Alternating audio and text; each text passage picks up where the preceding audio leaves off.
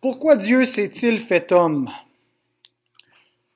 Seul le Dieu homme peut être un parfait médiateur en agissant par ces deux natures distinctes. Alors on va élaborer cette réponse. Donc si on résume euh, ce qu'on a vu jusqu'à présent, en fait les, dernières portions euh, dans le chapitre 8, euh, on a affirmé qu'il y a un seul Christ, qui est vrai Dieu et vrai homme, que ces deux natures sont unies mais sans mélange, sont distinctes mais inséparables. Unies mais sans mélange, distinctes mais inséparables. Maintenant, ce qu'on va voir, c'est qu'il y a un lien fondamental, un lien euh, inséparable entre sa personne, Dieu et homme, et son œuvre comme médiateur. Alors pourquoi fallait-il qu'il soit Dieu et homme à la fois En fait, c'est ce qu'on va voir. Donc, non seulement on croit que notre Sauveur est unique, parce qu'on croit que n'y a pas d'autre exemplaire d'une personne qui est Dieu et homme. Il est le seul dans son genre. Euh, mais on croit aussi que personne d'autre que le Dieu homme aurait pu être le médiateur pour expier nos péchés.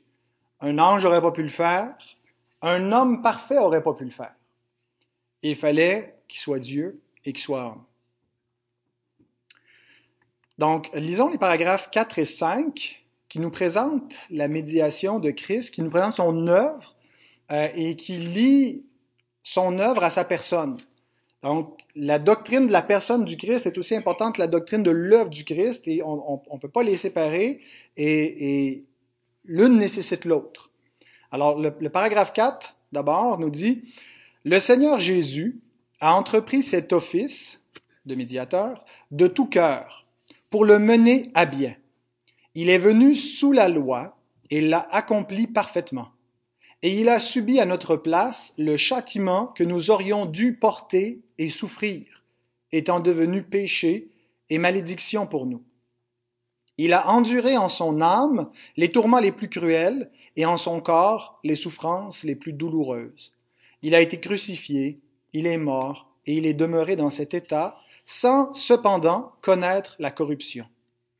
Le troisième jour, il est ressuscité d'entre les morts, avec le même corps dans lequel il a souffert, avec lequel il est aussi entré, aussi monté au ciel, et là, il siège à la droite de son Père, faisant intercession.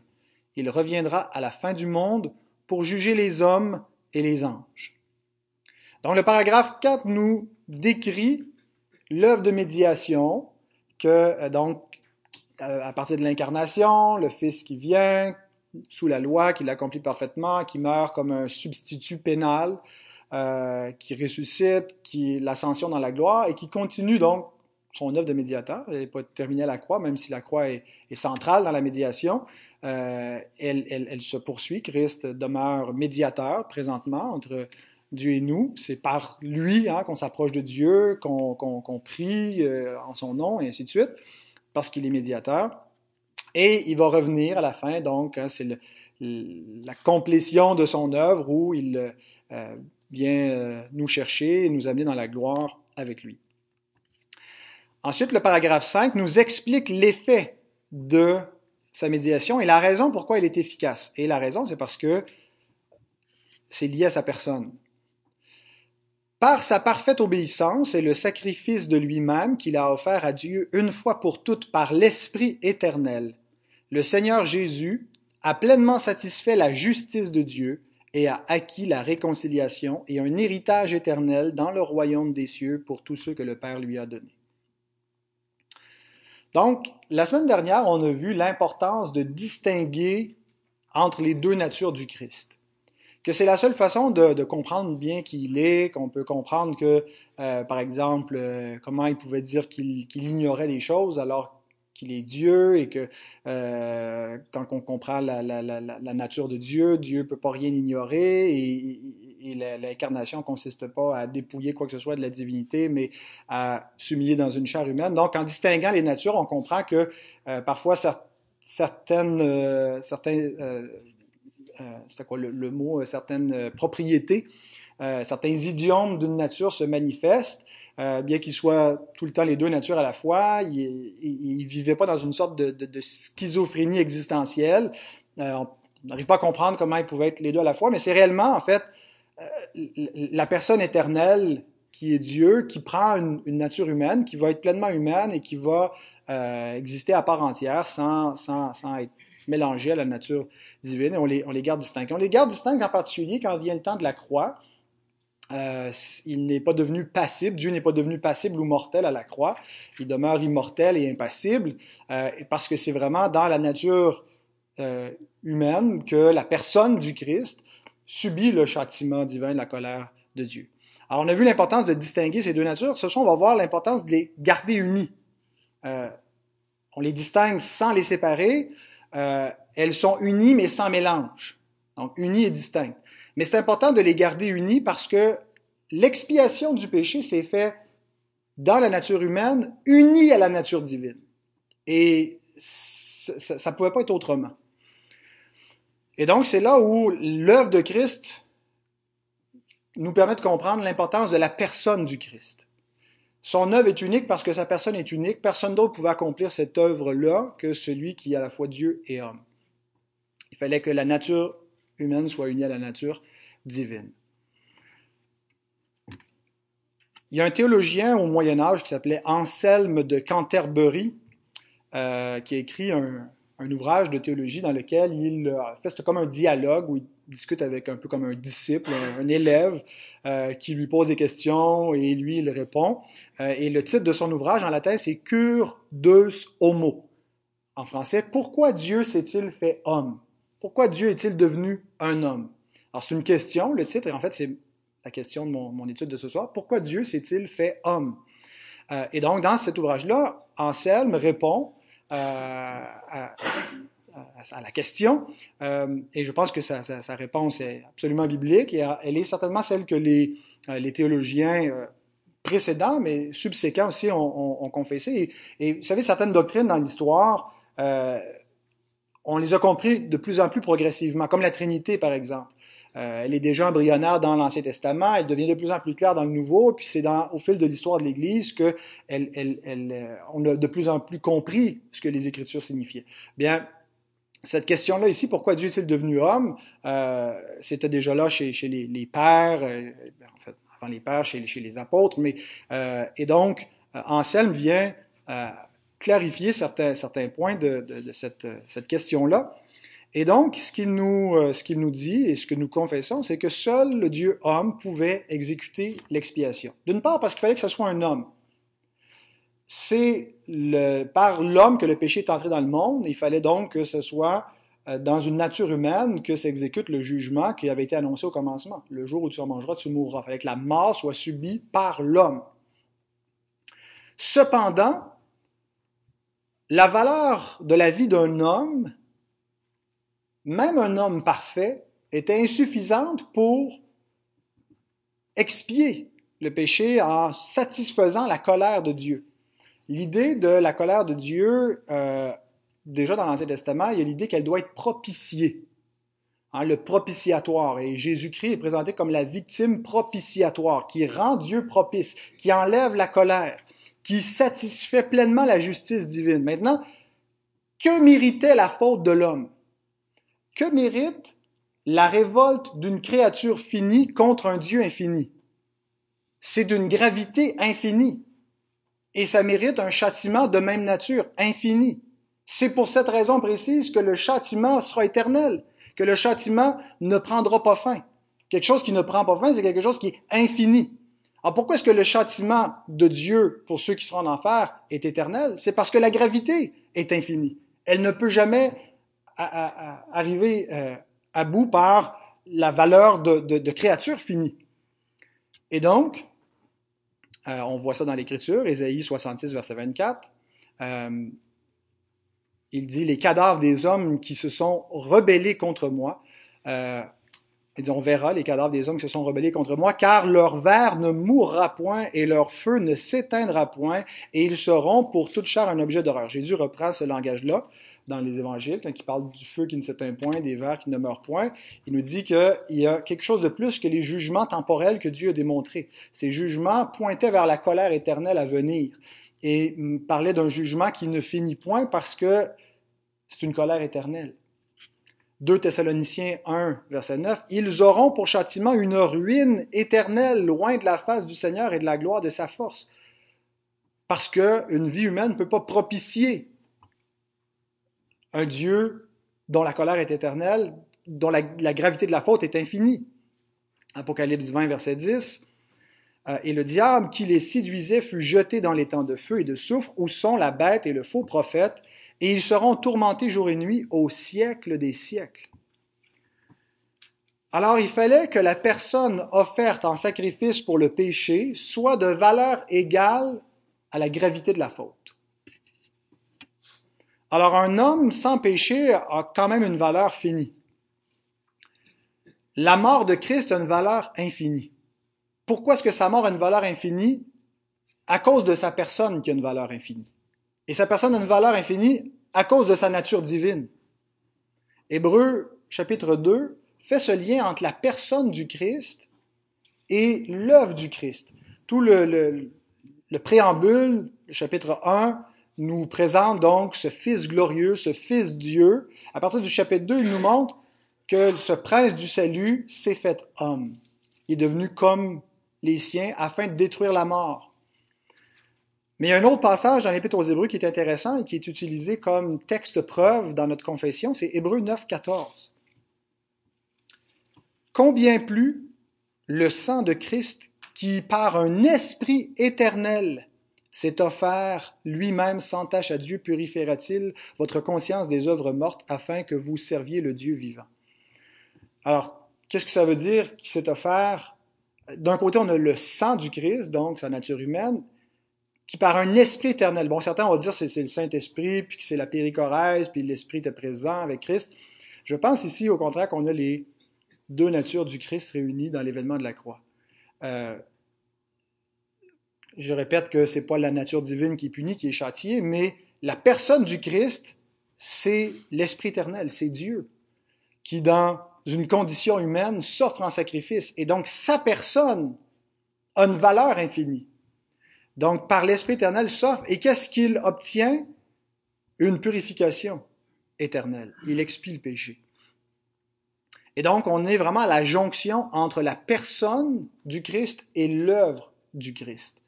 Personne d'autre que lui pouvait faire cela. Le seul qui pouvait expier le péché en portant la colère de Dieu sur la croix, c'était lui. Cependant, Isaïe 53, 4, ce sont nos souffrances qu'il a portées, c'est de nos douleurs qu'il s'est chargé, nous l'avons considéré comme puni, frappé de Dieu et humilié, mais il était blessé pour nos péchés. Euh, j'ai sauté une ligne. Mais il était blessé pour nos péchés, brisé pour nos iniquités, le châtiment qui nous donne la paix est tombé sur lui, et c'est par ses meurtrissures que nous sommes guéris. Nous étions tous errants comme des brebis, chacun suivait sa propre voie, et l'Éternel a fait retomber sur lui l'iniquité de nous tous. Donc on a là ici la, la, substitution pénale. Jésus est un substitut, il remplace des gens, et il les remplace pour porter leur peine, euh, pour porter le châtiment qu'ils méritent. Euh, et c'est par ce châtiment-là qu'on obtient la paix. Et donc, pourquoi est-ce qu'il peut expier le châtiment sans subir éternellement le châtiment, comme subiront les pécheurs, à cause de sa valeur qui peut propicier la colère de Dieu et l'ôter. Pierre 2, 24 nous dit qu'il a porté lui-même nos péchés en son corps sur le bois, afin que mort au péché, nous vivions pour la justice de Dieu. Lui, par les meurtrissures duquel vous avez été guéris. Donc, Pierre comprend que Isaïe 53 est directement à propos du Christ un des plus beaux énoncés euh, confessionnels, crédales de cette vérité, on le retrouve dans le, catéchisme de Heidelberg, questions 16 et 17. Écoutez bien ceci. Pourquoi doit-il être un vrai homme qui soit juste? Réponse. parce que la justice de Dieu exige que la nature humaine qui a péché paie pour le péché. Mais un homme qui serait lui-même pécheur ne pourrait pas payer pour les autres. Question 17. Pourquoi doit-il en même temps euh, être en même temps vrai Dieu Réponse. Pour que par la puissance de sa divinité, il puisse supporter le poids de la colère de Dieu dans son humanité et nous acquérir euh, et nous rendre la justice et la vie. Donc, sans que la colère soit tombée sur la, nature divine spécifiquement, c'est l'homme qui est puni, mais uni à la nature divine qui supporte dans une nature humaine le poids de la colère éternelle de Dieu. on a la, communication, hein, communication idiomatome entre les deux natures où la nature divine supporte la nature humaine dans l'unique personne du Christ pour faire l'expiation des péchés. Donc, sa mort a une valeur pour d'autres hommes parce qu'il est mort comme un représentant. Et, on avait un, type de cela dans, l'Ancienne Alliance euh, avec le souverain sacrificateur. Le premier souverain sacrificateur, Aaron, euh, Dieu décrit euh, ce qu'il va faire et il doit porter le pectoral du jugement. Il nous dit pourquoi, Exode 28, 29 et 30. Lorsque Aaron entrera dans le sanctuaire, il portera sur son cœur les noms des fils d'Israël gravés sur le pectoral du jugement, pour en conserver à toujours le souvenir devant l'Éternel. Tu joindras au pectoral du jugement l'Urim et le Tumim, et ils seront sur le cœur d'Aaron lorsqu'il se présentera devant l'Éternel. Ainsi, Aaron portera constamment sur son cœur le jugement des enfants d'Israël lorsqu'il se présentera devant l'Éternel. Dieu nous montrait par là que Christ allait mourir comme un représentant, comme un substitut pénal. Le grand prêtre porte toutes les tribus pour montrer qu'il n'agit pas en sa propre capacité pour lui-même, euh, il agit pour euh, tout le peuple comme représentant. Et donc, si la mort de Christ compte pour d'autres hommes, c'est parce euh, c'est en vertu de, l'alliance. il est la tête de l'alliance, le, chef fédéral. Comme Adam était le chef de l'humanité, que sa chute a compté pour tous les hommes. Tous ont péché en Adam. Il a entraîné toute l'humanité à sa suite comme représentant des hommes. Bien, Christ, le deuxième Adam, vient comme un représentant des croyants euh, et porte leur péché devant Dieu. Mais ce qui fait que sa mort a une valeur infinie. Pourquoi est-ce que Christ doit pas subir éternellement la colère de Dieu? C'est la valeur de sa personne. Et donc, c'est pour ça que ses souffrances s'arrêtent à la croix. Christ n'est pas allé en enfer. Christ, euh, l'expiation se termine à la croix. Euh, et donc, il y a plusieurs passages qui nous parlent qui est mort une fois pour toutes, qui a offert une offrande une fois pour toutes. Euh, et donc, c'est de dire aussi la, la, le scandale de, de, la doctrine de la messe où on réitère le sacrifice du Christ et, et, et on le renouvelle, on le perpétue. Euh, ça a été fait une fois pour toutes et le résultat est, est éternel. C'est une rédemption éternelle. Euh, parce que Dieu était propitié. Et ceux qui se privent par incrédulité, par révolte de la mort du Christ, qui ne croient point, qui ne, n'en bénéficient point, ne pourront jamais propitier Dieu par leur mort. Jean 3,36 nous dit Celui qui croit au Fils a la vie éternelle, celui qui ne croit pas au Fils ne verra point la vie, mais la colère de Dieu demeure sur lui, demeure perpétuellement sur lui. Donc, en terminant, notre confession souligne que euh, Jésus n'a pas loué temporairement une, nature humaine, un corps, et, ça a été tout, mais qu'il est ressuscité dans son corps, il s'est présenté dans son corps euh, aux disciples, et il a dit, je, voyais qu'un hein, un, esprit n'a pas de, de, chair et d'os comme vous voyez que j'ai. Euh, il a fait l'ascension dans son corps, les anges qui l'ont vu, ont dit, il va revenir comme vous l'avez vu partir. Et en ce moment, il continue donc euh, dans cette double nature divine et humaine, en fait pour, pour l'éternité, euh, de sorte qu'il demeure le, le, le Fils de l'homme qui est dans le ciel, Jean 3,13. Alors, quand il nous présente le Christ sur la terre, il, il le présente comme le Fils de l'homme qui est dans le ciel, euh, se référant à lui présentement. Euh, il vit éternellement euh, de telle sorte qu'il peut sauver parfaitement ceux qui s'approchent de Dieu par lui, étant toujours vivant pour intercéder en leur faveur, en vertu de son rôle de médiateur, en vertu du fait qu'il est souverain sacrificateur, permettant à des pécheurs comme nous de nous approcher de Dieu euh, et, donc ne plus avoir besoin des, des, du setup de l'ancienne alliance, mais donc par la foi, par le Christ, offrir des sacrifices euh, de, spirituels à Dieu et un culte qui lui est agréable en venant au trône de la grâce. Il est encore un souverain sacrificateur compatissant.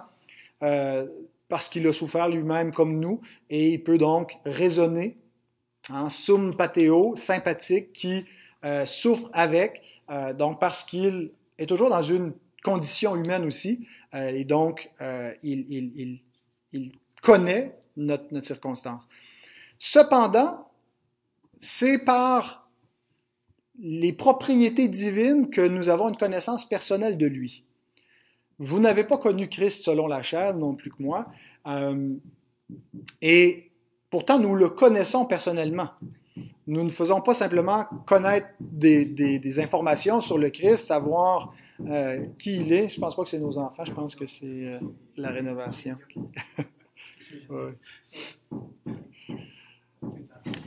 pour ceux qui se demandent de quoi ça se passe sur Internet, c'est parce que mon épouse est présente puis elle s'en allait intervenir parce que ça cogne, mais c'est la voisine, c'est pas les enfants. Euh, donc, on le connaît, le Christ, mais par sa nature divine.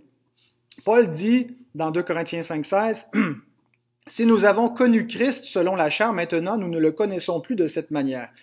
Il, y a, différents aspects, je pense, que Paul veut dire dans, ce passage-là, mais entre autres que euh, c'est pas que Jésus n'est plus un homme. Euh, certains m'ont cité ça en disant non, c'est fini, il était un homme, il n'est plus un homme, il est, juste Dieu maintenant. Euh, Jésus n'est plus présent en ce moment sur terre par sa nature humaine. Euh, il, n'est pas là physiquement, mais pourtant il nous a promis ceci dans Matthieu 28, 20. Il dit Je suis avec vous tous les jours jusqu'à la fin du monde. Par ses capacités de la nature divine, son omniscience, son omniprésence. Quand on prend le repas du Seigneur, et donc c'est tout le, la division entre euh, d'un côté les, catholiques et les luthériens et de l'autre côté les, réformés, la présence réelle du Christ dans les éléments. Euh, Luther, vous vous souvenez, donc, il disait non, euh, c'est la communion au corps et au sang du Christ, et c'est ce que Paul nous dit, que la coupe de bénédiction que nous bénissons n'est-elle pas la communion au sang de Christ? Le pain que nous rompons n'est-il pas la communion au corps de Christ? Et donc, il disait pas qu'il y avait une transsubstantiation, que les éléments étaient changés de nature, mais que par la communication idiomatum, la nature divine du Christ permettait à sa nature humaine d'être présente dans les éléments et donc on était vraiment en, communion directe, ce que les réformés réfutaient en disant que euh, c'est la présence spirituelle du Christ, c'est par ses, attributs divins qu'il est présent quand on prend le repas, mais on est vraiment en communion, c'est pas juste un, mémorial. Euh, on, on, goûte Christ, hein, on mange et on boit symboliquement, mais euh, il est présent divinement. Euh, et donc, euh, c'est comme ça qu'on le connaît véritablement, euh, mais notre espérance, c'est de le rejoindre également, en plus de, de, le connaître divinement, dans son humanité glorifiée. Et ça va être soit à notre mort, Philippiens 1, 23, je suis pressé des deux côtés, j'ai le désir de m'en aller et d'être avec Christ, ce qui de beaucoup est le meilleur, ou à son retour, Jésus a dit, euh, lorsque je m'en serai allé, et que je vous aurai préparé une place, je reviendrai, je vous prendrai avec moi afin que là où je suis, vous y soyez aussi. Euh, et euh, comme je, le paraphrasais tantôt dans Acte 1, 11, Homme galiléen, pourquoi vous arrêtez-vous à regarder au ciel? Ce Jésus qui a été enlevé du milieu de vous viendra de la même manière que vous l'avez vu allant au ciel. Donc, on croit un retour corporel, physique du Christ, euh, le Christ glorifié, qui va à ce moment-là, la dernière trompette, en un clin d'œil, nous changer dans la même condition que lui, en, nous donnant un corps spirituel glorifié. Et ça va être Alléluia pour l'éternité.